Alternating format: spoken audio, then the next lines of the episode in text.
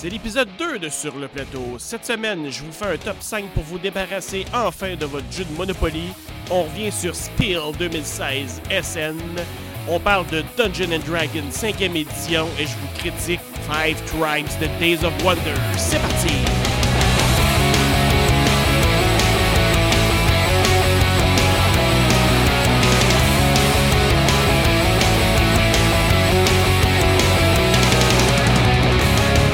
Hey hey, bienvenue à l'épisode 2 de Sur le plateau, un podcast où on parle de jeux de société. Mon nom est Mathieu, j'espère que vous allez bien. Oh, qui s'en passe des choses, oh là là, que c'est un bon temps pour aimer les jeux de société. On vient de finir la convention SN 2016, oh là là, Spiel, comme on devrait l'appeler une grande convention en Allemagne où on célèbre les jeux de société en tout genre, où est-ce qu'on annonce les nouveautés pour l'année à venir, les semaines, même certains les jours, puisque c'est à cette date-là que plusieurs jeux font leur apparition sur le marché. On en a vu beaucoup, il y en a beaucoup qu'on attendait, il y a eu des surprises. Qu'est-ce que vous avez le plus apprécié pendant le Spiel 2016? Moi, plusieurs coups de cœur, on peut pas toutes les couvrir en une journée, il y en a tellement. Alors, on va faire un petit tour d'horizon de ce qui m'a euh, le plus, euh, au premier coup d'œil, en fait, sans même avoir lu aucune règle, juste par le plateau ou par le style de jeu qui s'annonce. Alors, premier jeu que j'ai vu, c'est euh, un jeu de la compagnie Hutch and Friends et ça s'appelle Ulm, un jeu désigné par Gunther Burtard et euh, les graphiques sont faits par Michael Menzel. Un jeu d'action, de, mouvement de programmation d'événements où est-ce que ça se passe dans la ville de Ulm, où est-ce qu'on doit essayer de construire notre ville alentour d'une cathédrale. Cathédrale qui est représentée en 3D sur le plateau de jeu en carton euh, rigide.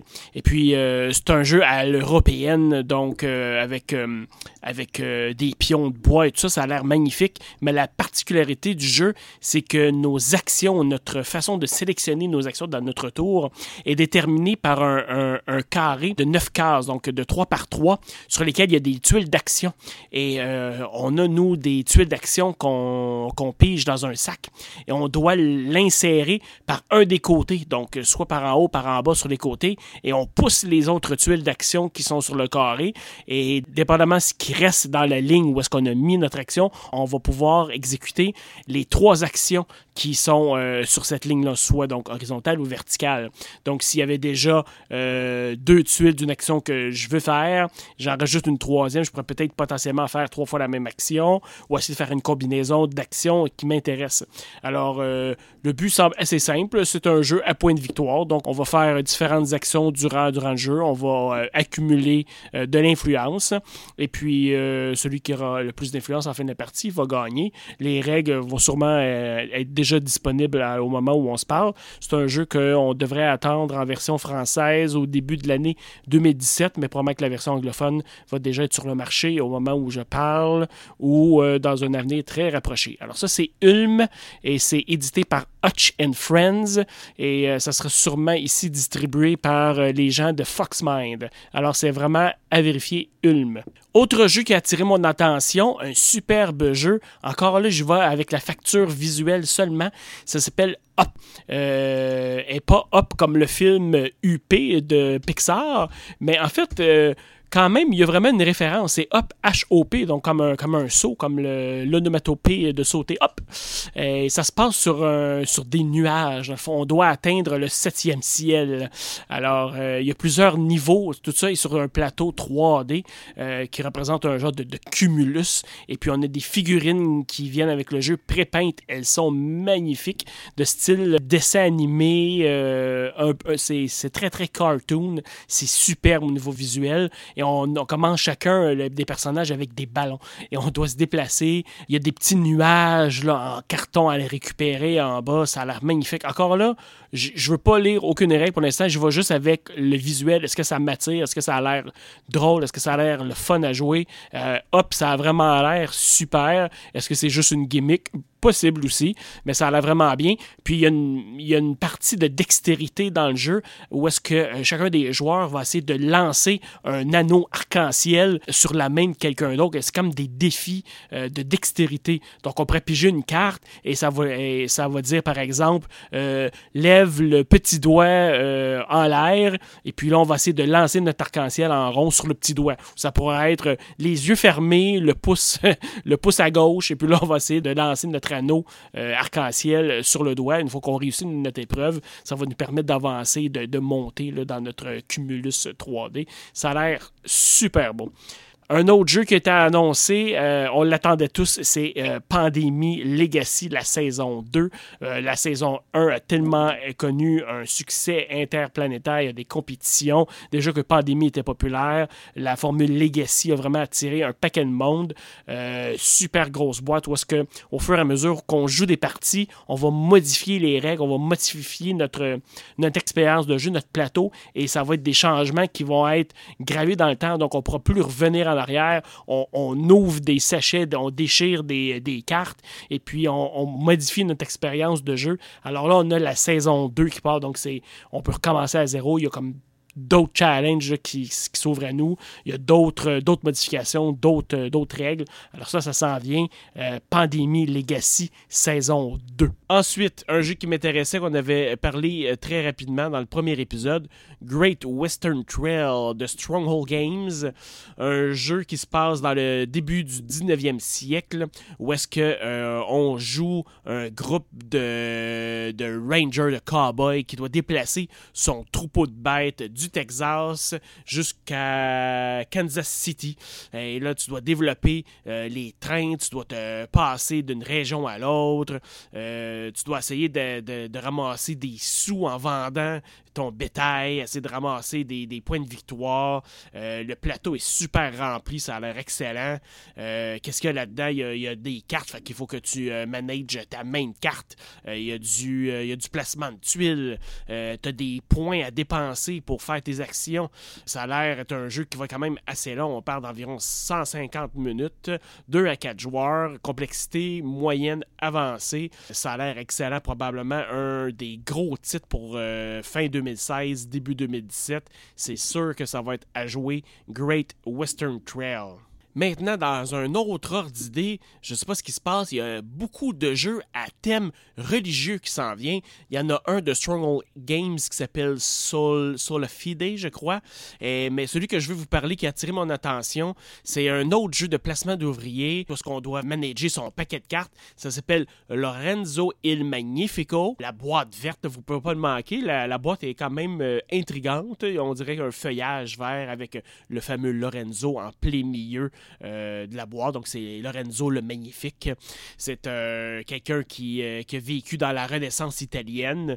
Là-dedans, tu vas jouer un noble d'une famille pendant la Renaissance italienne, justement, où est-ce que tu vas essayer d'accumuler le plus de prestige et de pouvoir pour gagner des points de victoire. Qu'est-ce que tu vas faire? C'est que tu vas faire des missions avec l'Église. ça va être séparé en trois périodes. Il va avoir, à chaque fin de, de chaque période, il va falloir que tu prouves ta foi envers, euh, envers ton Église. Alors, c'est vraiment un thème religieux. Je suis très curieux de voir ce que ça va donner. Dans le fond, au final, la thématique, euh, bon, ça pourrait être n'importe quoi, là, mais je trouve ça vraiment euh, étrange cette année. J'ai même vu un troisième jeu, je me souviens plus du nom, où est-ce qu'il y avait une thématique religieuse dedans. Alors, pourquoi pas? On va essayer ça cette année. Est-ce que c'est le, grand retour des jeux de stratégie à thématique religieuse? C'est quand même mieux que des vikings ou des zombies. À voir donc Lorenzo il Magnifico, et ça, ça va venir de Cranio Création, un éditeur que je ne connais pas, donc peut-être qu'il y aura une, une édition francophone ou multilingue quand ça va sortir. On regarde ça. Maintenant, un jeu qui a attiré mon attention juste par sa qualité visuelle. Euh, j'adore les jeux avec une thématique euh, japonaise ou du moins euh, asiatique. Celui-ci, ça s'appelle Roundhouse, un jeu qui va être publié par Emperor S4 Games, un autre éditeur que je ne connais pas, peut-être qui fait son, entrée sur le marché du jeu de société. super qualité visuelle. sur, le, sur le couvercle de la boîte, on a, on a une, jeune chinoise avec un, chapeau qui se promène dans un champ. Et derrière, on voit la, fameuse roundhouse. Puis qu'est-ce qui est particulier dans le jeu, c'est que le plateau est complètement circulaire et il y a des étages, donc il y a des, des, euh, des bouts de carton rigides. Et ton personnage doit absolument euh, toujours avancer en, cercle, en suivant le, même chemin. Donc tu dois toujours avancer d'un certain nombre de cases, mais en suivant toujours le, le, le rond de, de, la maison. Puis tu vas pouvoir faire des, des actions différentes où est dépendamment d'où est-ce que tu es rendu dans, dans, la maison. Là, tu dois euh, engager des. Euh, tu es comme dans une grande famille euh, de nobles chinoises. Ça se passe au, dans la dynastie Ming. Et puis tu vas essayer de, monter ta famille euh, à, la gloire, dans le fond. Puis tu vas toujours te promener, tu vas engager des, euh, experts, tu vas essayer de faire euh, de la business, tu vas rencontrer tes ancêtres. Il a l'air d'avoir vraiment comme une, une belle thématique là-dedans. Ça a l'air vraiment bien euh, pour la thématique, puis aussi le côté visuel. Euh, tous les dessins sur les cartes sont superbes. Euh, vraiment, je ne sais pas qui a fait les dessins. Je crois que c'est pas mentionné ici dans l'article que je vois. Alors là-dedans, il y a du, il y a de la collection, collection de cartes. Il y a, y a des actions à utiliser avec des points à dépenser. Et puis, il y a encore la, du et il y a encore du management de cartes à faire. Alors ça, ça a l'air vraiment intéressant. Euh, ça s'appelle Roundhouse euh, de l'éditeur Emperor S4 Games. Mais bon, assez parlé euh, des scènes pour l'instant. Euh, on va y revenir de toute façon à tous ces jeux-là dans les prochaines semaines, prochains mois à venir. On va essayer des, euh, des jouer aussi pour vous donner une meilleure opinion de ces jeux-là. Maintenant, en fait, je vais m'adresser aux gens qui ont peut-être moins de 200 jeux dans leur collection. Il y en a beaucoup et qui ont un budget limité, comme un peu tout le monde, puis qui veulent vraiment se dire, ben moi, je veux choisir des jeux pour commencer. J'aimerais ça prendre Monopoly, mon risque, mon jeu de destin, ma classe de cinquième, tout mettre ça dans un coin puis me dire ah, j'aimerais peut-être ça pas y toucher. Euh, As-tu des suggestions pour commencer? Puis qu'est-ce qui est bien, je pense, dans le, dans le monde du jeu de société, c'est que un peu tout le monde qui joue beaucoup, qui sont là-dedans, ont un peu les mêmes choix euh, de jeu pour débuter.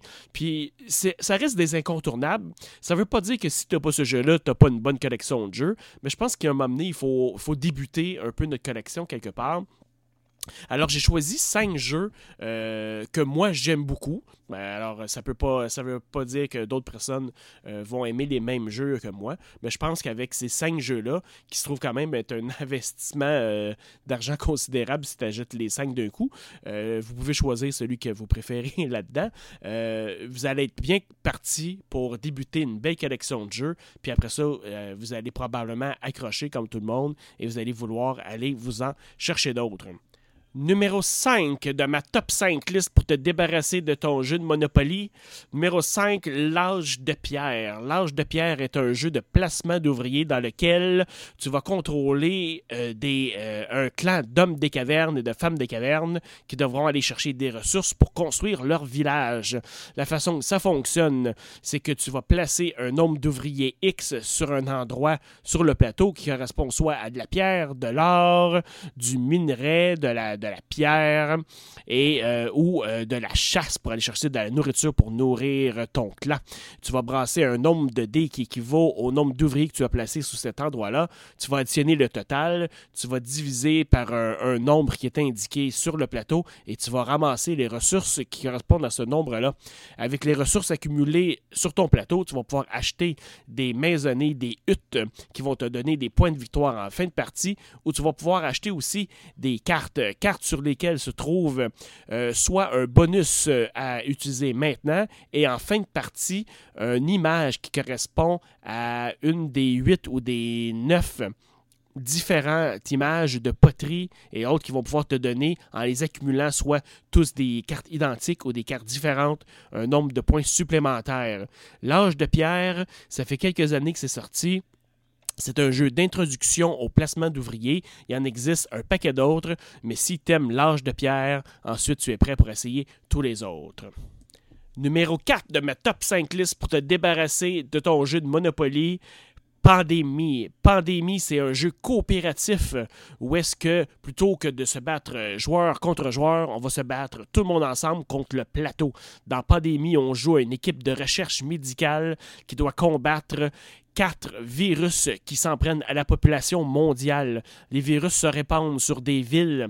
Ton personnage a une habilité particulière. Chacun des personnages a une habilité bien à lui, soit se déplacer euh, plus rapidement, soit euh, combattre certains types de virus plus rapidement, soit pouvoir échanger des cartes. Et euh, le, le but du jeu est de réussir à vaincre les quatre virus plus rapidement que le plateau va tuer la population. C'est un travail d'équipe, c'est difficile à gagner, mais quand on réussit, c'est là que le jeu trouve toute sa force. C'est très satisfaisant. C'est un des premiers jeux coopératifs qui a connu un succès mondial. Il y a des compétitions mondiales de pandémie et maintenant on a même la version Legacy du jeu Pandémie qui nous permet de jouer un, de jouer un jeu qui va, euh, qui va se, se, changer à chaque partie pour finalement avoir une copie unique de notre jeu. On va modifier les règles, on va modifier le plateau à notre façon, dépendamment des résultats de notre jeu. Alors, je suggère fortement Pandémie pour ta collection de jeux. Numéro 3 de ma top 5 liste pour te débarrasser de ton jeu de Monopoly, Splendor. Splendor, c'est un jeu de 2 à 4 joueurs qui se joue en 30 minutes. Le but est hyper simple, on doit accumuler 15 points à la fin de la partie. Comment on fait ça? Super simple encore. On a des jetons qui représentent des pierres précieuses. On a cinq types de pierres précieuses. Ils ont chacune des couleurs différentes. Et on a une cinquième pile de jetons qui, elle, représente de l'or, qui va servir de joker, donc de passe-partout. Qu'est-ce qu'on a? On a des cartes qu'on doit acheter qui ont chacun un coût. On met sur, le, sur la table trois rangées de cartes, donc de type 1, type 2 et type 3, qui représentent dans le fond un coût plus élevé à acheter. Donc la rangée 1 va avoir un coût inférieur, 2 un peu plus, un peu plus dur à acheter, et 3 va coûter très cher. Chacune de ces cartes-là pourrait avoir ou ne pourrait ne pas avoir des points de victoire. Comment on fonctionne, c'est qu'au début de la partie, on commence avec rien. Donc on va aller récupérer des jetons de pierres précieuses. On a le droit d'en prendre trois dans notre tour, soit deux identiques d'une pile de jetons, ou en prendre trois différentes. On accumule ça dans notre, euh, dans notre main. On ne peut pas dépasser 10 jetons. Et avec ces jetons-là, on va acheter les cartes. Les cartes qui, dans le fond, vont nous servir comme un jeton permanent. Donc, j'achète par exemple une carte euh, blanche de type diamant qui m'aura coûté deux jetons verts et un jeton rouge. Je mets la carte diamant devant moi, jeton blanc. Ça devient comme si j'avais un jeton blanc permanent. Donc, ce qui me permet de faire des combos, même avec mon 10 jetons permanents que je ne peux pas dépasser. Plus j'accumule de cartes, plus j'ai des ressources différentes pour aller acheter des cartes de rangée supérieure, donc plus de points de victoire. On a aussi des, des tuiles nobles. C'est comme des objectifs. Quand on récupère en cartes, trois ou quatre cartes identiques de couleurs différentes, le premier à atteindre cet objectif-là va pouvoir prendre la tuile noble qui va nous donner un certain nombre de points bonus en fin de partie. Le premier qui accumule 15 points, on termine la partie et c'est tout. Splendor, un jeu de 30 minutes, 2 à 4 joueurs, ça joue très bien familial, ça vous prend absolument ça d'avoir de collection. Splendor numéro 2 de ma top 5 liste pour te débarrasser de ton jeu de Monopoly, Seven Wonders. Seven Wonders, c'est un jeu qui se joue de 2 à 7 joueurs, parfait pour un party. Ça joue à 30 à 45 minutes. C'est un jeu de card drafting. Donc, on va piger des cartes. C'est super simple. Ça se passe en trois âges. Premier âge, on va chacun avoir sept cartes. On va choisir la meilleure dans notre pile, dans notre main. On va passer notre paquet au joueur de droite qui va choisir la meilleure carte du paquet qui lui reste. On va faire ça. On va faire le tour deux fois jusqu'à temps qu'il reste une seule carte dans, le, dans notre paquet de l'âge 1. On, met toutes les cartes restantes dans un tas qu'on met de côté. On va jouer la phase 1. On met les cartes devant nous. Les cartes ont certains coûts en ressources, des ressources qu'on a sur notre planche de jeu. On a chacun au début de la partie une merveille du monde. Merveille du monde qui comprend des trois objectifs.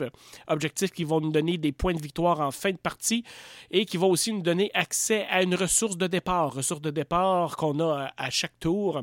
Donc avec cette ressource-là, avec une combinaison de cartes qu'on va jouer, on va pouvoir s'accumuler des ressources, acheter des cartes et naturellement jouer les cartes de notre main.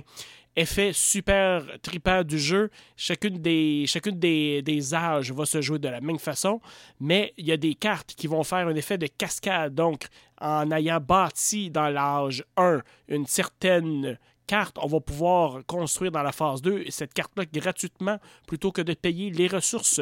Ressources qu'on peut acheter à nos voisins de gauche ou droite. Ressources qu'on peut aussi acheter moins cher si on possède des comptoirs de commerce. On peut faire des points grâce à la science et la technologie en faisant des combinaisons de cartes différentes et pareil des suites. On peut faire des points grâce aux politiques, pouvoir politique, les cartes bleues qui vont donner des points de victoire en fin de partie. On peut faire des points avec les ressources militaires à la fin de chaque âge. On va comparer nos jetons de guerre entre nos voisins de gauche et de droite. Celui qui aura le plus de jetons de guerre va accumuler des points au fur et à mesure de la partie. On pourrait aussi décider de construire, construire un de nos trois objectifs de notre carte merveille qui nous, est assigné, qui nous est assignée au début de la partie. Comme on fait ça, on fait juste prendre une de nos cartes et plutôt que de la jouer devant nous face visible, on va la cacher face cachée en dessous de notre carte merveille, on va payer le coup et ça va activer un pouvoir ou des points de victoire en fin de partie. On va pouvoir aussi faire des points grâce aux cartes aux cartes de guildes. Dans le troisième âge, on va avoir accès à des guildes qui vont nous donner des points pour l'ensemble de notre partie. Par exemple, celui qui aura accumulé le plus de ressources, de cartes ressources, celui qui aura accumulé le plus de points de militaire, celui qui aura accumulé le plus de points de pouvoir politique pourrait recevoir des points bonus en fin de partie. On joue donc en trois âges. Une fois que les trois âges sont terminés, on calcule nos points sur un petit pad de papier. On accumule notre argent, notre or, toutes nos cartes, les combinaisons. Celui qui a le plus de points gagne la partie. Seven Wonders, c'est un jeu qui est sorti en 2010 et même après six ans qui est toujours aussi populaire.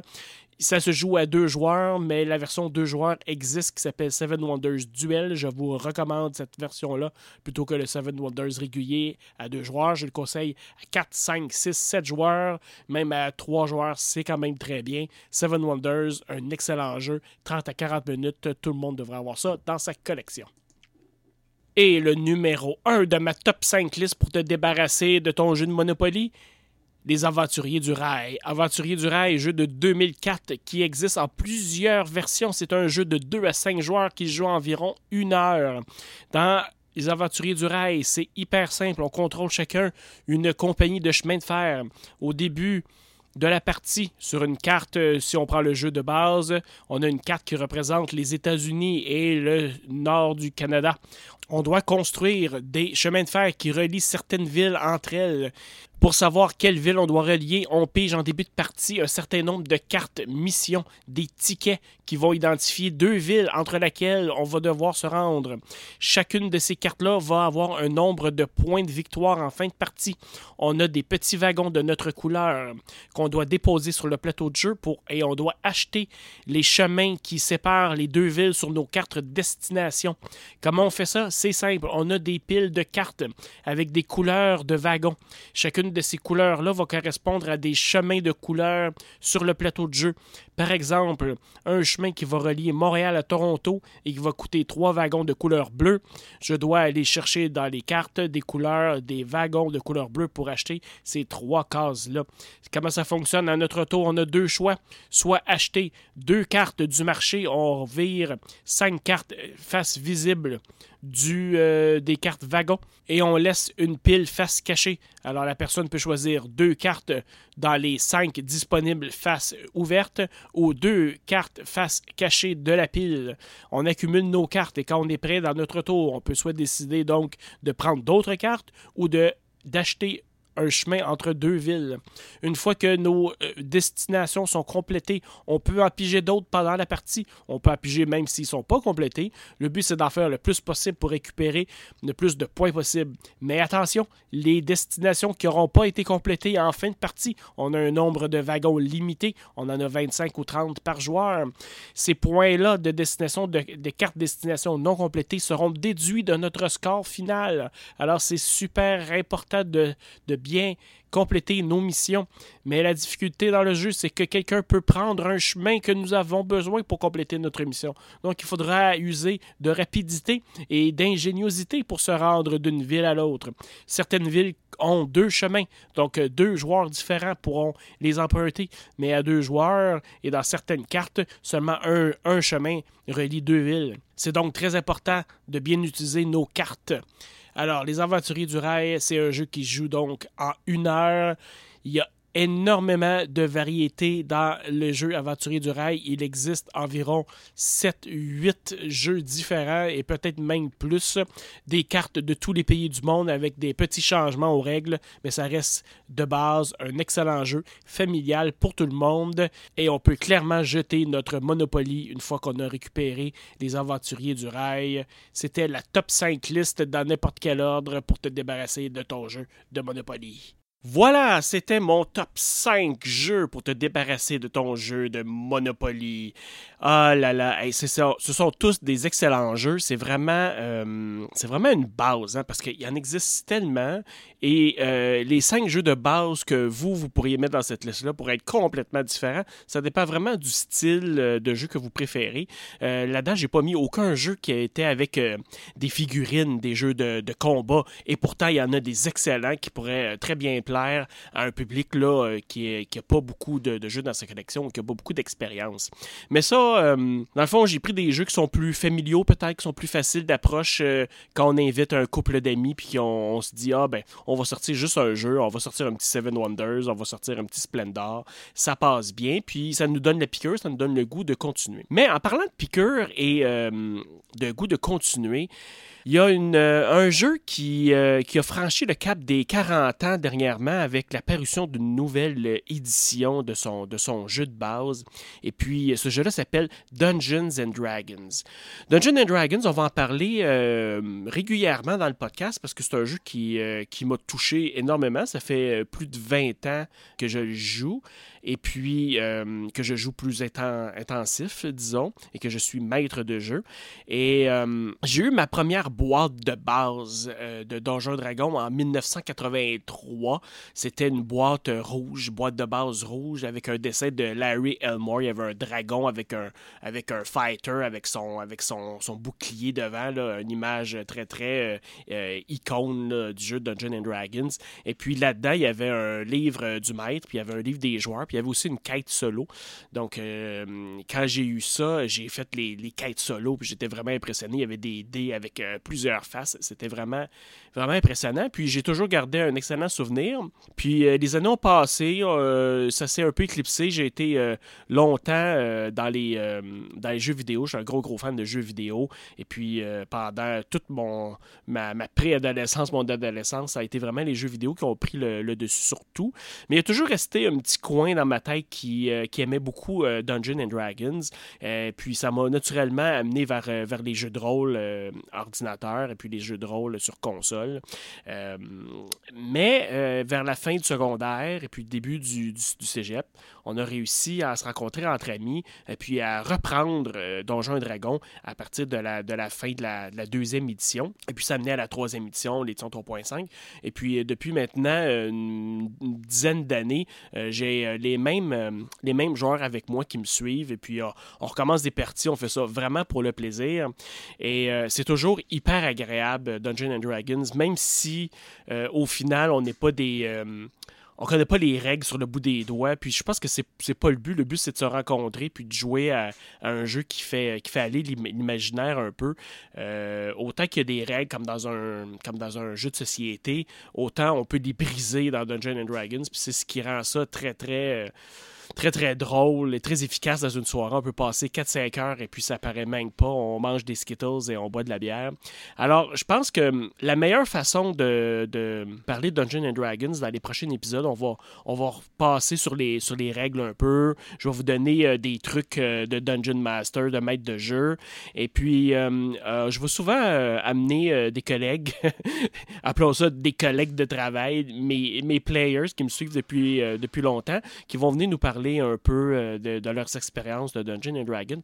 Mais je pense que la meilleure façon de vous les présenter, c'est euh, de les laisser euh, nous parler de leur première partie, ou du moins de leur premier souvenir de Dungeon and Dragons, parce que je les ai, je leur ai posé la question après notre dernière partie, et puis voilà ce que ça donne. Les premières parties de Dungeon and Dragons. Comment vous avez découvert Donjons et Dragons? Est-ce que vous vous souvenez comment vous avez commencé à jouer à D&D? Ça fait comme moi, ça fait déjà au moins 20 ans que je joue à D&D. je me souviens que ma première game, euh, mon père m'avait acheté la boîte rouge, le genre de starter pack, là, euh, boîte rouge, puis ça venait avec des dés de couleurs toutes différentes. Puis dedans, il y avait une quête solo. Fait que la première fois que j'ai joué à D&D, c'était vraiment comme la quête solo. C'était genre un livre dont vous êtes le héros, finalement. Tu lisais les paragraphes, puis tu brassais les dés, puis euh, bon. Ça, c'était ma première expérience. Après ça, il s'est passé un grand, un grand bout de temps sans jouer. J'ai pas fait la deuxième édition avant presque la fin. Je pense que c'était avec toi, Alex, que j'avais joué euh, en 96, je pense qu'on a joué ma première partie avec du taco là, à ce moment-là. là. Mais euh, c'était pas le plat mexicain, là. c'était euh, genre d'armure class. là. c'était pas genre pour frapper un mexicain, c'était tout hit armure class, là, zéro. tu sais. Puis là, il fallait faire un calcul dégueulasse. Là. C'était c'était épouvantable. Je me rappelle même plus genre comment le calculer. Ah ouais, c'est ça. Plus ton armure était, était négative, c'est ça. Puis là, t'avais aussi genre les Rangers, que quand t'a- t'avais 18 de force, fallait que tu rebasses un dessin. Puis là, ça te faisait des stats de plus, là. Genre, c'était épouvantable. C'était vraiment trop fort. Toi, tu te souviens-tu, euh, Matt, euh, quand est-ce que t'as commencé ton D&D? Je me souviens pas de ma première game, mais j- tu sais, j'ai des bons souvenirs. Ça date du secondaire. Euh, on dirait comme toute l'ambiance, c'était le fun, c'était vraiment trippant. Je vois pas tant que ça. J'ai commencé avec la deuxième édition, mais tu sais, j'ai l'espèce de. Tous les livres avec les relieux scrap qu'on faisait pas attention, Ah, c'était qu'on ouvrait à tout bout de champ. quand les bestiaires étaient tout scrappés. C'est vrai que euh, tous les livres hein, de deuxième édition, on finissait tous par les, les scraper. À un moment donné, on s'est mis à les collectionner et à les vénérer, Ouais, ouais, là, ouais. mais euh, c'était pas le cas. les, euh, les petits les manuels Bourgogne, les manuels de classe. Là. Ah ça, Ah, Il y avait un manuel pour chaque classe, pour chaque item quasiment, tu sais. Euh, Ouais, ouais, complete sword, complete euh, Ah, spear, il y en avait pour chaque affaire. patente, tout, ça sonnait avec ça comme toute l'espèce d'univers avec les romans, Forgotten Realms, Dragonlance, Ravenloft. C'est ça, c'est ça mes souvenirs de Donjon Dragon, c'était la deuxième édition, euh, un peu scrap, euh, tout croche, genre avec des notes partout puis des ratures. Ah, c'est Mais c'était le fun. Mais t'avais beaucoup joué à des jeux vidéo, fait Ouais. que euh, Moi- ça c'est venu moi, un peu plus tard. Ma base est venue plus avec euh, les jeux vidéo. Les jeux de les, les jeux TSR, de D&D, là. là, SSI puis euh, Dark Sun Ravenloft là, sur PC. Mm. Aussi, c'était, c'était plus là que, que je m'amusais, là, mais avec du monde euh, D&D et D&D. C'était vraiment... C'était vraiment ça. ouais. Puis toi, euh, Struck 9. Allô? Hello! Euh, ça a commencé avec deux, deux immenses déceptions. Euh, premièrement, euh, oh, talent. Fait que j'ai découvert que euh, le premier truc de c'était des euh, neuf figurines de plomb Dragonlance que j'ai acheté quand je devais avoir comme 13 ans. Oh my god. Et j'ai essayé de les peindre. C'est pour ça que cette section-là de ma réponse s'appelle talent, parce que j'en ai pas pour peindre des. Sérieux, là? Rappelles-tu que j'avais essayé de, de peindre des figurines? Je pourrais te montrer mon talent, puis euh, c'est inefficace. Ben c'est ça, je l'ai acheté dans un, euh, un genre de, de, de- maison de la presse internationale. Tu sais, là. Tu sais, où il y avait des, des revues, puis là, il y avait ça, puis des collants Panini, genre. Fait que ça, ça a été... Je, je voulais acheter intéressé, mais j'avais personne qui aimait ça, tu sais. Et là, il y a un ami à moi qui, euh, du primaire, qui lui avait euh, un Player's Handbook, puis il dit Ah ouais, tu devrais jouer, tu devrais jouer, ça, ça- ça te prend ce livre-là. Puis là, je vois le livre et sérieux, c'était tellement comme intimidant là, pour quelqu'un comme de 13 ans peut-être. Sais, j'étais comme My God, il est où le jeu là-dedans? Là? Il n'y a pas de jeu là-dedans. Il y a juste des mots. Ridicule. Puis, à un moment donné, j'ai juste comme. Je dis, ah ben non, c'est pas pour moi ça, tu sais. Puis j'ai mis ça de côté. Flash forward jusqu'au cégep, là où euh, il y, a- du monde qui jouait une game, puis eux autres, tu sais, comme maîtrisaient ça. Puis là, je suis comme, je veux jouer, je veux jouer, je veux jouer. Fait que là, euh, le, ben, le DM m'a aidé à bâtir mon premier perso. Puis je suis arrivé là, puis c'était vraiment ma, ma première game, mais c'est comme quand je joue tout le temps, c'est vraiment Tom et ses chums. Je suis arrivé comme. comme chien dans un jeu de quilles. Puis c'est comme, ben. euh, j'ai joué genre un voleur, là, genre un genre de thief, là. Puis euh, déjà, euh, c'était comme je volais exécuter les autres joueurs. puis de là, ben, j'ai Ils toujours aimé. Ouais. Puis après ça, ben, j'ai surtout joué à Vampire the Masquerade dans tout ce qui était White Wolf. Mais. Dans les Euh, dire. Ouais, ouais, c'est ça, dans Tabletop. Donc euh, voilà, c'est pas mal ça. Puis après ça, mais euh, vraiment la phase 2 de ça, ça a été euh, des affaires de lutin. Là, le... Ça, c'était vraiment la deuxième vraie game que je peux dire que j'ai eu. C'est bon. Et vous? Mr. Paul, euh, ben moi ça a commencé je pense en sixième année que j'ai comme connu ça finalement puis euh, c'était comme euh, comment dire c'est euh, je pense la deuxième édition je sais pas si ça venait juste de sortir la deuxième édition mais euh, j'avais acheté les deux livres puis je connaissais du monde aussi qui avait commencé qui avait fait leur game genre, ils avaient fait un genre de hybride de Donjons et Dragons pour eux autres mêmes si tu veux Il avait changé des règles, ça, genre? genre mais c'est parce qu'il y avait des classes Ouais. comme genre scanner sais, genre ouais, comme, comme dans le film. Ça photocopiait? Non. Non. Non, non, comme dans le- dessins. Non, mais comme dans le film Scanner, où ce Ok, que genre ouais. le monde, tu sais, ils regardent le monde puis la tête explose, puis tout, là. Il y a des prédateurs, puis des affaires dans le même. Il y avait tout fait un melting pot, genre, puis c'était comme. C'est un petit peu weird finalement comme affaire, mais en même temps, c'était quand même intéressant, tu sais. On n'a jamais vraiment joué, on a joué un petit peu, ça avait pas vraiment euh, duré longtemps. euh, fait que finalement, c'est ça, j'avais acheté les, les livres, j'avais entendu dire qu'il était en vente au, euh, au Valet de Cœur. Puis là, à un moment donné, genre, il y a quelqu'un que je connaissais que lui était comme master. Puis là, à un moment donné, genre, ça a donné qu'il a volé mon livre de master. Tabarouette. yeah, Un I bon know. master. Puis euh, un peu comme Eric, genre, je, je regardais le livre des players. Puis je faisais comme, il est où le jeu, finalement? C'est vrai que comme- c'est intimidant, pareil. C'est trop, trop, trop intimidant, puis- jeune, Parallèle à ça, j'ai comme découvert les RPG dans- sur les jeux vidéo. Fait que ça comme Final Fantasy. Je, je trouvais, tu sais, comme ça ressemblait un peu. Fait que c'est comme. Il y avait ça pour quelling my, quell my thirst, là. C'est comme genre pour me, me, me rassasier. M'assouvir ma soif, c'est ça, excusez pour l'anglicisme, tout le monde. En fait, la vraie première game que j'ai jouée de Donjon Dragon, officiellement, c'était avec vous deux, toi Alex, puis euh, toi Alex, puis euh, Fly, Mathieu. Puis ça fait 20 ans de ça, là, fait que, 20 puis. Chris. Ouais. Ouais, entre 96, puis c'est ça, depuis ce temps-là, genre. On avait joué un petit peu avant, 96, non? Non, ben c'était au cégep, là, cégep. C'est au cégep? Sur ça, j'avais à 96-97, finalement. Ouais. Fait que c'est là qu'on c'est là qu'on s'avait rencontrés. Puis je pense que c'est ça aussi qui nous avait comme solidifié notre amitié un petit peu parce qu'on a comme tu sais genre comme, un peu comme du monde qui joue au football là, c'est comme ça, On avait probablement plus de fun que nous au football, mais bon. Ben, en tout cas, nous autres, on- personnelle. Mais mais il n'y avait pas la douche. Non, il n'y avait pas la douche. Puis après ça, ben, euh, ça veut pas les jeux de rôle aussi. Ça, ben, Donjons et Dragons, ça m'a comme aidé à trouver des chums dans le temps je- quand j'étais à la Pocatière. Là, j'étais comme 4 ans là-bas. Non, 3 ans à la Pocatière. Puis au début, j'étais arrivé là, puis j'étais comme, comme tout seul. J'ai fait comme, ben là, qu'est-ce que je fais? J'ai été dans le club de jeux de rôle, puis j'ai comme rencontré du monde là. puis- Puis toi, Alex? As-tu un commentaire? Ouais, non, je voulais juste euh, rajouter vite vite. euh, euh, ça me fait penser, tu tu sais, comme quand on était au secondaire, c'était c'était tellement mal vu. Genre, on, on se trouve un local euh, caché, là, pour jouer à Dungeons Dragons. Là, t'es comme, qu'est-ce que tu fais, man? Mais aujourd'hui, euh, man, la révolution des geeks, en c'est fou, là. C'est c'est plus, c'est plus marginal, là. Ils peuvent survivre. On survit à Ça Ben, ça me des- fait penser justement des cartes Magic aussi. Tu voyais, j'allais dans le local de pastoral, des fois, je passais par là. Puis il y a juste du monde qui joue à Magic, là. Dans... Ok, ok, correct. Là, c'est comme. Nana cachés qui du reste de, de, de, de l'école. Ils n'ont plus vraiment besoin. Fait que euh, moi, ben moi j'ai- j'avais un de mes amis qui jouait beaucoup à Donjons et Dragons au secondaire, il m'en parlait souvent, puis je me disais comment ça a l'air intéressant, mais il habitait à Saint-Hubert, puis moi j'habitais à Montréal, fait que c'était pas idéal.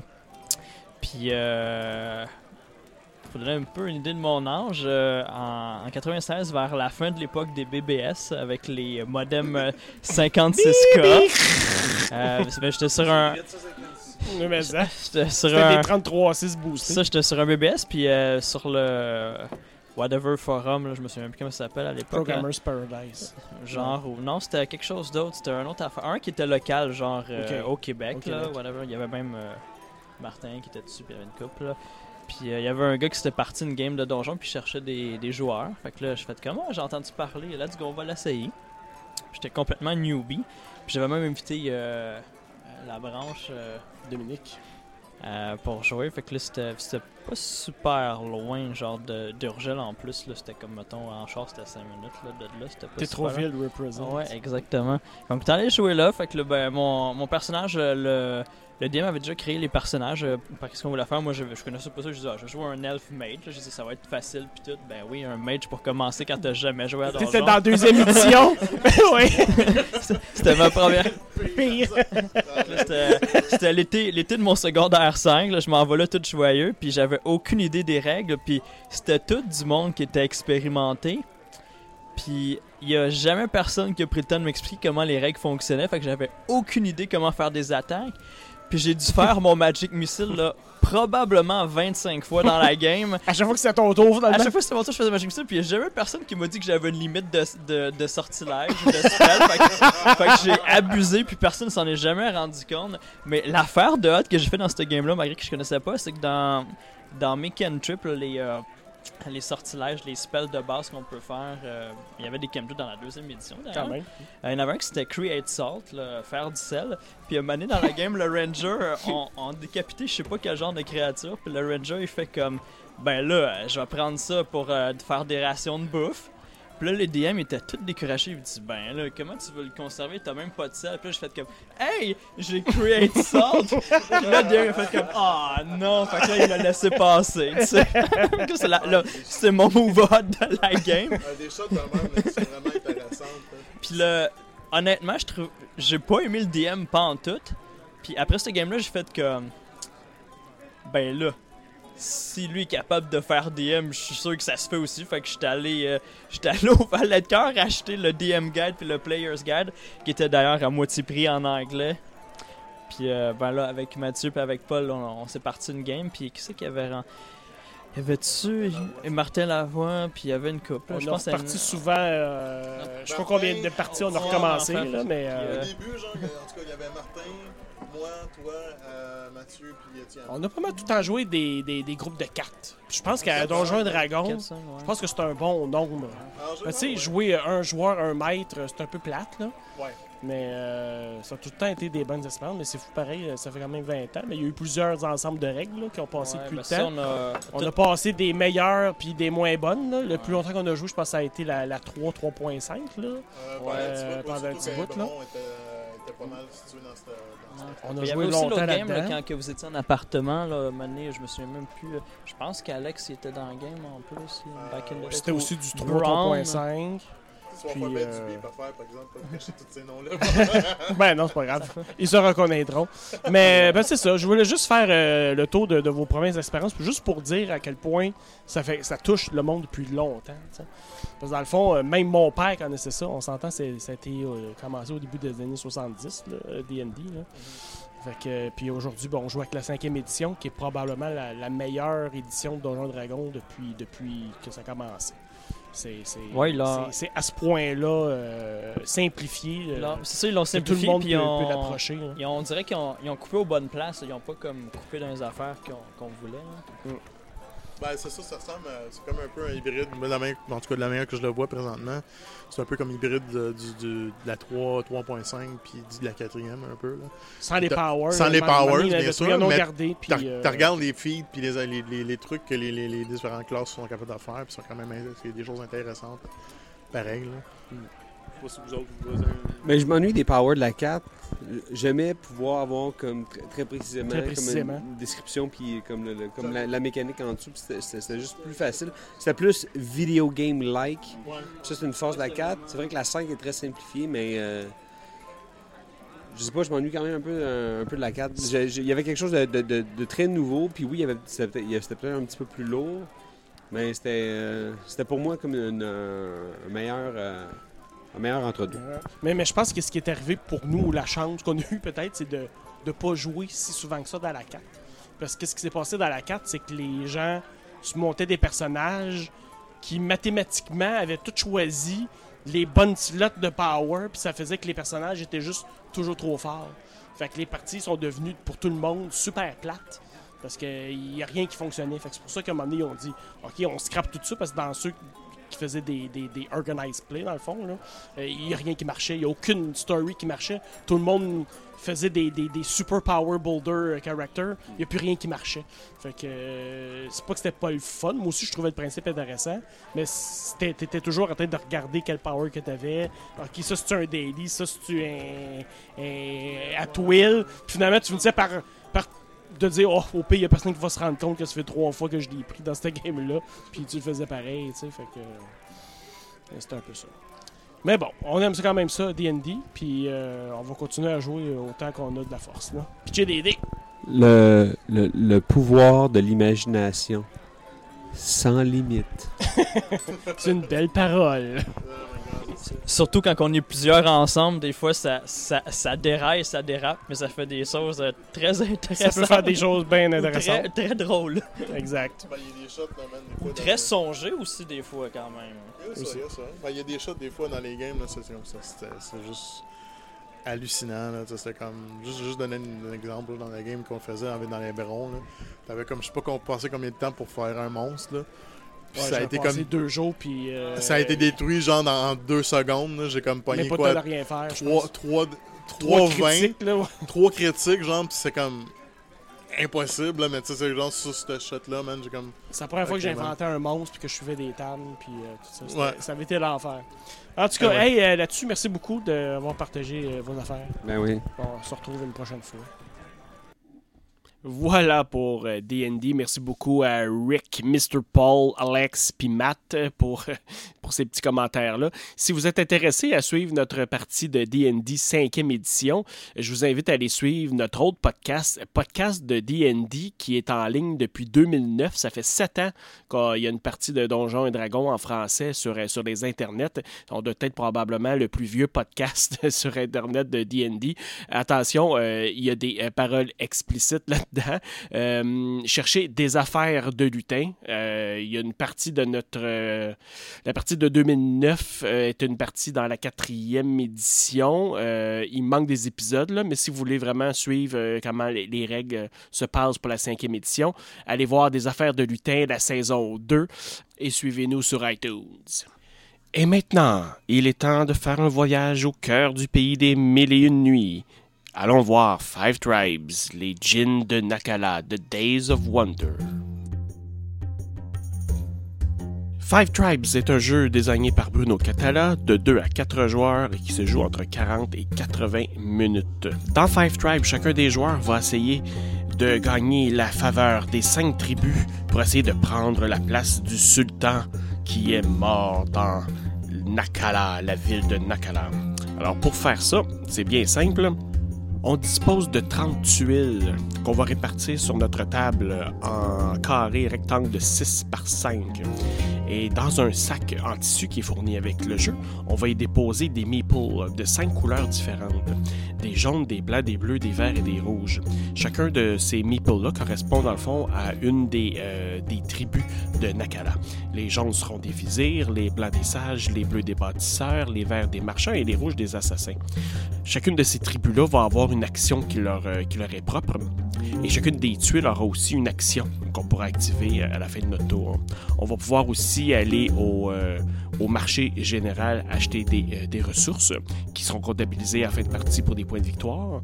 Et on aura aussi l'occasion d'acheter des. Euh, djinns qui vont être une, euh, qui vont pouvoir nous ajouter une action, une force spéciale durant la partie. On pourra en accumuler un certain nombre. Alors la façon que ça fonctionne, c'est qu'au placement initial du jeu, on va tout mélanger les meeples dans le sac et on va en tirer euh, trois qu'on va déposer au hasard sur chacune des 30 tuiles. Une fois qu'on a fait ça, on va être prêt à jouer. Dans le fond, ça se joue en trois grandes phases.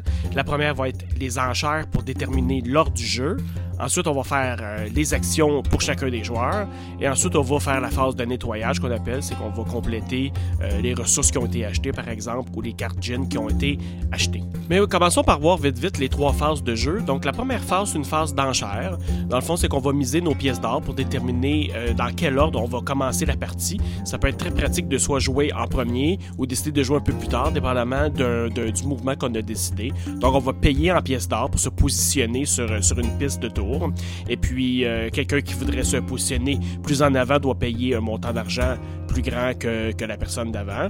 Il y a aussi trois positions marquées à zéro, qui sont un peu différentes. Donc, la première personne qui va se mettre en position zéro, naturellement, ne paiera pas de pièces d'or. Mais la deuxième personne qui va vouloir mettre zéro, son joueur va pousser euh, plus en arrière le premier qui a été. Donc, quand tu es la première personne qui met zéro, c'est certain que tu vas jouer en dernier parce que tous les autres vont vouloir te pousser et tu vas monter. Il y a trois pions qui peuvent être en position zéro.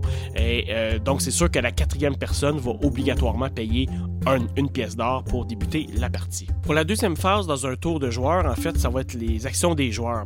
Donc, la première chose qu'on va faire, c'est qu'on va d'abord euh, par ordre du tour. Donc, on a déterminé à la phase d'enchère. Donc, le premier joueur qui a gagné cette enchère-là va pouvoir déplacer des meeples. Donc, comme on a dit au placement initial du jeu, les 38 sont occupés par trois meeples qui ont été pigés aléatoirement dans un sac, euh, dans un sac en tissu. On les a mis euh, partout là-dessus. Il faut se rappeler que chacun des meeples, il y en a cinq couleurs différentes, ont chacun une fonction. Donc, l'idée là-dedans dans le jeu, c'est- bien simple, c'est qu'on doit d'abord choisir une tuile, ramasser tous les meeples qui se trouvent sur cette tuile-là. Donc, au départ, il va y en avoir trois, par exemple. Et puis, on doit les déplacer.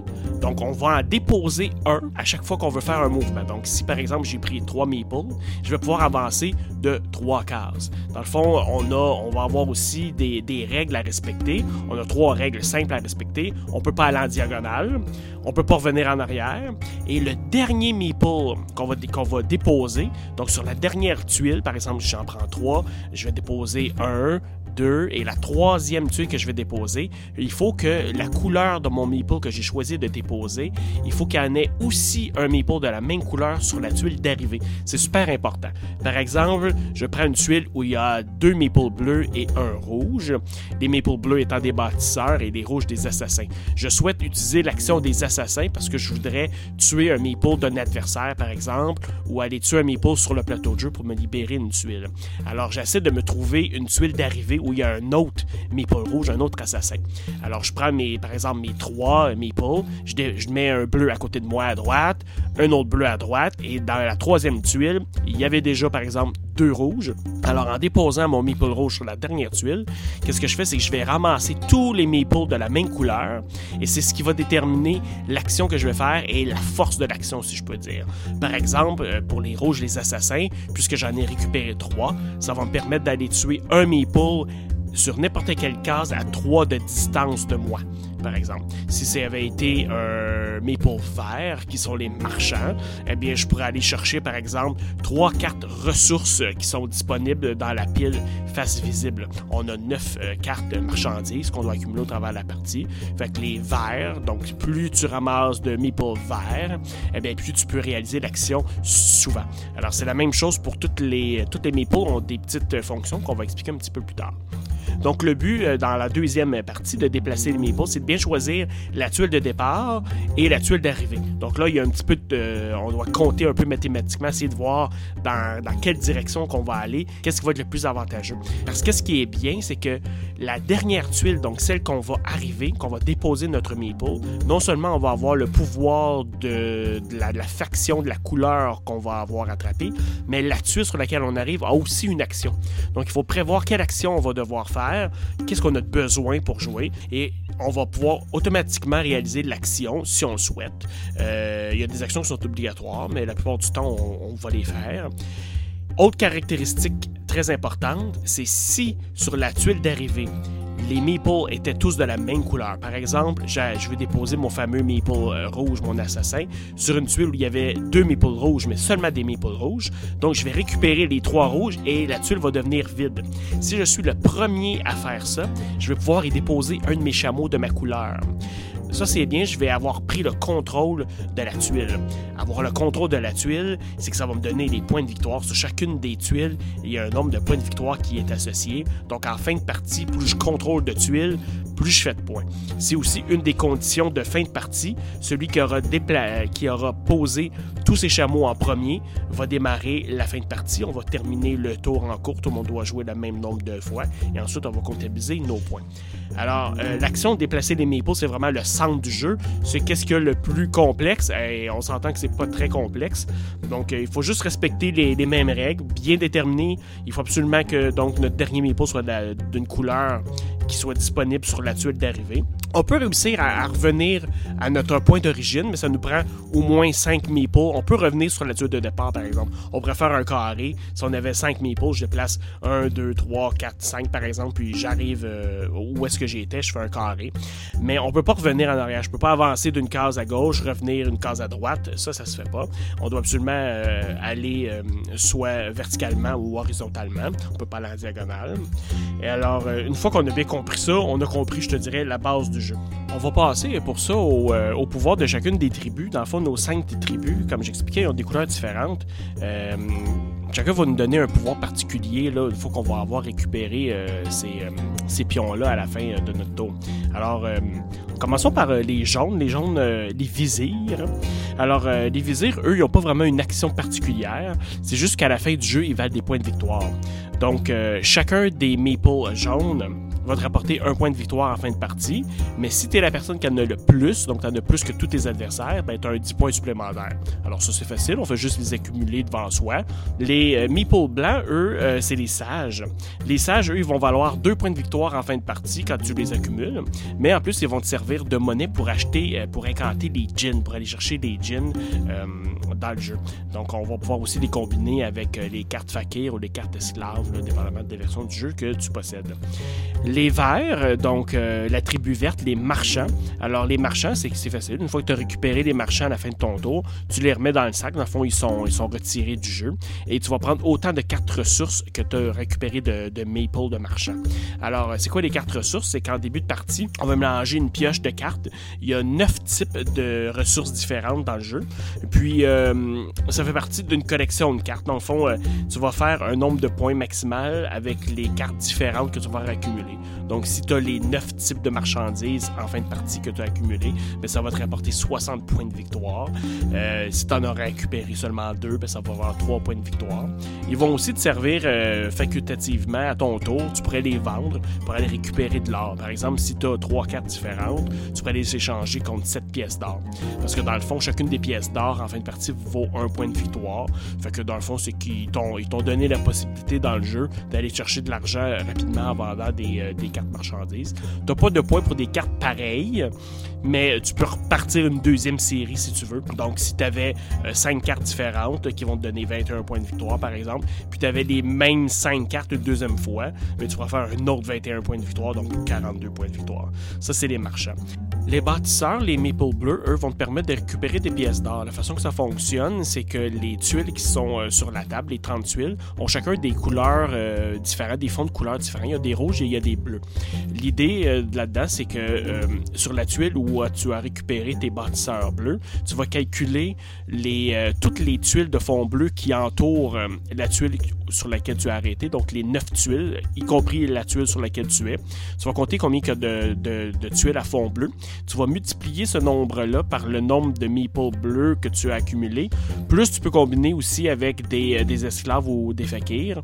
Donc tu vas faire une multiplication. Par exemple, tu vas récupérer 3 bâtisseurs. Il y a 4 tuiles euh, bleues alentour de, de la tuile sur laquelle tu l'as récupéré. Ça ferait donc 12 pièces d'or que tu récupères directement de la banque et tu mets ça dans ton pot. C'est vraiment une des meilleures façons d'accumuler de l'or rapidement. Tu peux faire un bon coup avec les maple bleus. La dernière catégorie de maple, c'est les assassins, les maple rouges. Alors j'en ai un petit peu parlé tantôt. Dans le fond, euh, euh, le nombre de maple rouges que tu récupères à la fin de ton tour va correspondre à un nombre de cases, à une distance à laquelle tu peux aller tuer un maple ailleurs. Par exemple, tu accumules euh, trois assassins à la fin de ton tour et à trois distances, il y a une tuile qui reste seulement un maple bleu.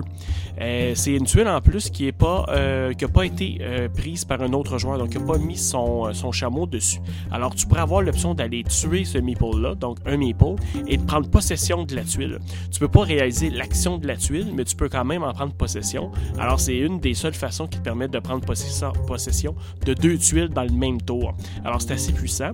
L'autre chose que tu peux faire avec un assassin, c'est que les, euh, tu pourrais décider de tuer soit un vizir ou un sage, donc les jaunes ou les blancs, que les joueurs accumulent euh, pour eux, pour des points de victoire en fin de partie. Tu pourrais aller décider d'aller en assassiner un, donc d'aller en enlever un des, pour les autres joueurs. Par exemple, tu sais que tu es à égalité pour les vizirs en fin de partie. Alors, si tu vas aller tuer un de ces vizirs-là, et puis là, ça va te donner l'avantage pour les 10 points de bonus. Donc, les assassins, c'est vraiment pas une, une ressource là, euh, à laisser de côté. C'est vraiment super fort. On peut aussi les combiner comme les bâtisseurs avec euh, des cartes esclaves ou les cartes fakirs euh, pour augmenter le rayon là, d'attaque des assassins. Une fois qu'on a vu les actions des tribus, c'est temps de voir les actions des tuiles. Sur chacune des tuiles, il y a une action qui est représentée par une icône dans le bas. Il y en a deux qui sont obligatoires, qu'on doit faire absolument l'action, et il y en a trois qui sont optionnelles. Les deux obligatoires, c'est hyper simple. Euh, on a des, euh, des, figurines de bois qui représentent des oasis et d'autres des villages. Donc, euh, ça pourrait être de placer un oasis sur la tuile où est-ce qu'on est, ou de placer un village. On n'a pas besoin d'être le propriétaire de la tuile, c'est obligatoire. Donc, aussitôt quand notre dernier mouvement arrête sur une tuile qui indique placer un oasis, on doit prendre un oasis, on doit le déposer sur cette tuile-là. Qu'est-ce que ça donne, l'oasis et les villages? En fait, c'est des points de victoire supplémentaires en fin de partie pour euh, celui qui qui a le contrôle de la tuile. Donc, le, palmier va donner plus 3 points de victoire en fin de partie si tu possèdes la tuile. Donc, si c'est une tuile à 5 points et tu as en plus un palmier, ben, la tuile vaut 8 points au total. Et les palais, ben, c'est 5 points supplémentaires pour chacun des palais qui se trouvent sur la tuile. Ensuite, les autres actions qui sont optionnelles, on a le petit marché et le grand marché. Ça, ça va nous permettre d'aller acheter des ressources, des marchandises sur la piste, euh, sur des cartes marchandises. On a vu qu'on pouvait le faire avec les marchands. Et puis, euh, mais ça, c'est en récupérant les, euh. C'est notre tribu qui fait ça. Ceux-ci, dans le fond, on doit devoir payer pour aller au marché. Le petit marché, ça, on va payer trois pièces d'or pour récupérer une carte parmi les trois premières. Donc, on part de gauche vers la droite. Il y en a neuf qui sont disponibles, face visible. On pourrait aller choisir donc une carte parmi les trois premières. Et le marché, lui, ben, il va coûter 6 pièces d'or et on va pouvoir récupérer deux cartes parmi les six premières. On remplace pas les cartes avant la fin de notre tour. Donc, euh, si on avait d'abord récupéré des cartes avec nos marchands, on va en avoir par exemple pris deux. Et puis, euh, donc, si on fait ensuite l'action grand marché, on va prendre deux, euh, deux autres cartes parmi les six suivantes. Donc, on peut aller quand même assez loin sur la, sur la piste sur les neuf cartes. Une fois que toutes nos actions sont faites dans le tour, on va, on va remplacer les cartes marchandises qui ont été, euh, qui ont été achetées par des nouvelles de la, pioche. Et la dernière action de tuile, c'est l'action lieu sacré. C'est là qu'on va pouvoir acheter, aller incanter des djinns. Donc, les djinns, on en a plusieurs qui sont mélangés. On en a trois qui sont toujours face visible, qui sont disponibles pour, achat. Et ça va nous coûter deux de nos sages, donc deux mépaules blancs ou un sage plus une carte esclave ou fakir pour pouvoir acheter ça. Qu'est-ce qui est bien de savoir, c'est que les djinns ont chacun des points de victoire. Euh, donc, en plus de leur action, les djinns ont chacun une action. Il y en a plusieurs. On passera pas tout au travers, mais sont bien expliqués. Ça pourrait être, par exemple, d'avoir des points supplémentaires quand on a un palmier. Euh, ça pourrait être pouvoir mettre un oasis euh, alentour de notre case où est-ce qu'on est situé. Voilà, ça pourrait faire plein de choses comme ça. On va ensuite passer à la dernière phase de jeu, qui est le nettoyage. Dans le fond, on va remplacer les cartes ressources qui auront été achetées durant, durant le tour. On va aussi remplacer les djinns qui auront été achetés pendant le tour.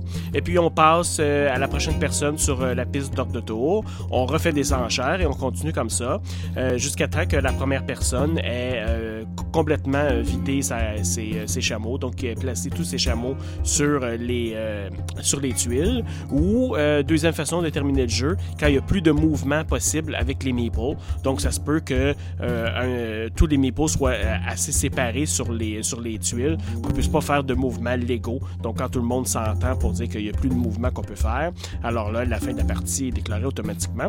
Et on compte les points. Points de victoire qu'on récupère, qu'on va additionner sur un, sur un petit calepin, euh, un petit de pointage qui est fourni dans le jeu. Alors on a des points euh, de victoire pour les pièces d'or que tu as en ta possession, des points de victoire pour les, euh, les visirs, donc les, les meeples jaunes. Tu as aussi le bonus pour les meeples jaunes de 10 points si tu es la personne qui en a le plus. Tu as des points de victoire pour les sages, les blancs, les meeples blancs. Tu as des points de victoire pour les cartes gin que tu as récupérées pendant la partie. Tu as des points de victoire pour les tuiles que tu contrôles, donc ceux qui ont ton chameau de ta couleur. Tu as des points de victoire supplémentaires pour les palmiers sur les tuiles que tu contrôles. Même chose pour les palais. Et tu aussi des points de victoire pour les séries de marchandises différentes que tu as accumulées pendant la partie.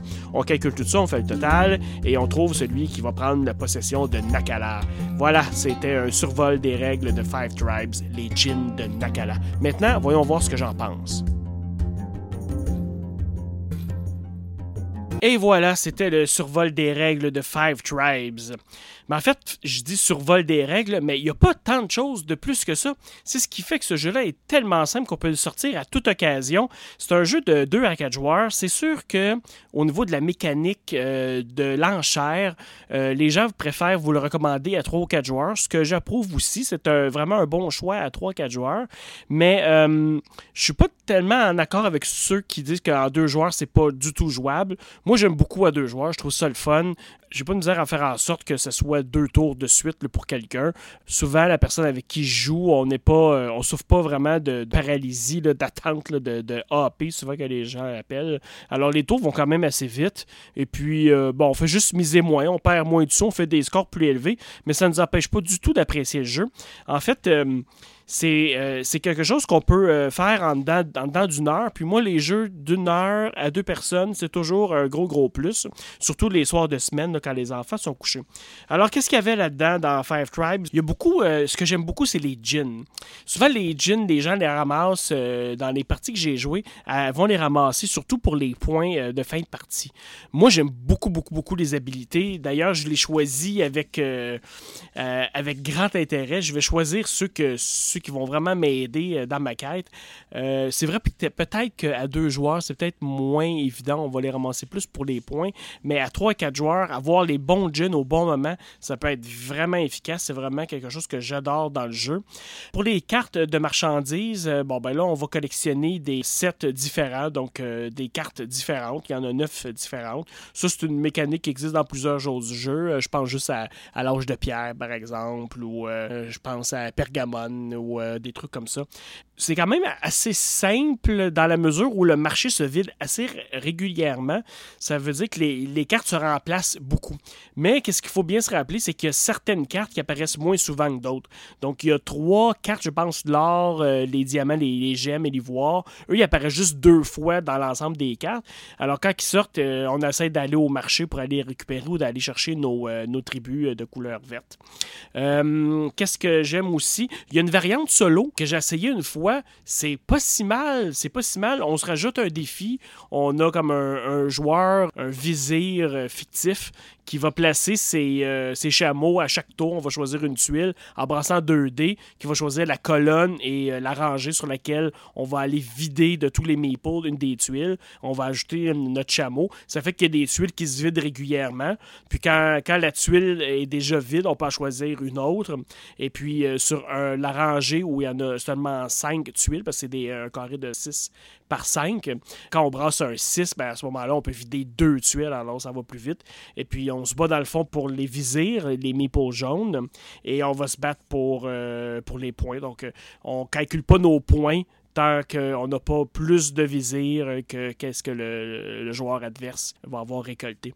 Alors, c'est une belle, belle version. Ça, c'est offert gratuitement les règles par Days of Wonder. On peut le trouver partout sur BGG ou sur le site de Days of Wonder. Il y a même une traduction francophone. Alors, euh, Five Tribes, voilà. Euh, je le recommande euh, énormément. Il est hyper populaire. Il était hyper populaire il y a deux ans. Il l'est encore. c'est un jeu avec une, une facture graphique superbe. Est-ce que c'est thématique?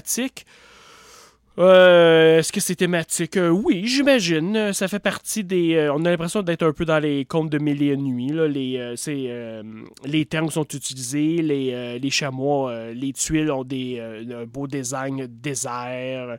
Qu'est-ce a d'autre? Oh, c'est vrai, les, jeans sont superbes. toutes les toutes les tuiles de, marchandises, toutes les cartes de, ressources correspondent bien à, cette époque-là.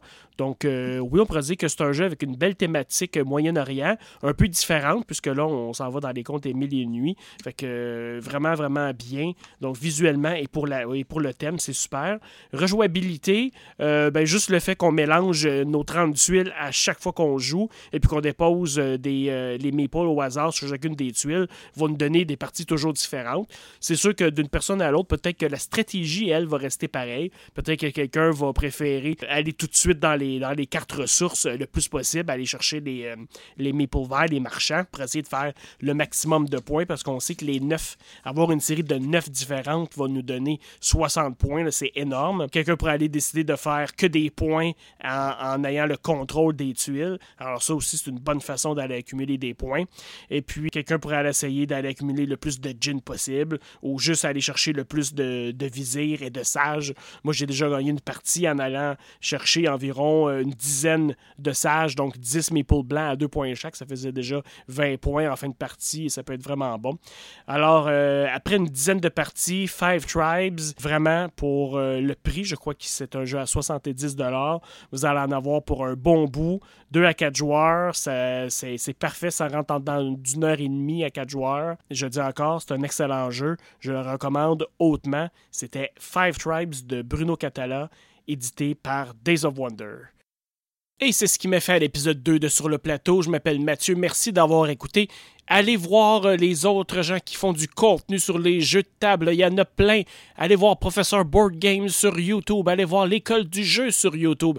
Écoutez le podcast Board Game Québec. Allez voir Etu Game sur Facebook? Allez voir leurs vidéos. Allez voir aussi les gens de mes partis pris qui font des critiques écrites. Tout le monde est excellent. Allez voir les forums des Dragons Nocturnes. Il y a un paquet de contenu francophone à maintenant à écouter. Sinon, si vous aimez les podcasts américains, vous conseille The Secret Cabal Gaming Podcast, Blue Peg Ping Peg et le Dice Tower Network. Et dans notre cas, vous nous suivez sur Facebook, sur le plateau et sur Twitter, Podcast SLP, sur le plateau, Podcast SLP à Twitter. Merci, bonsoir.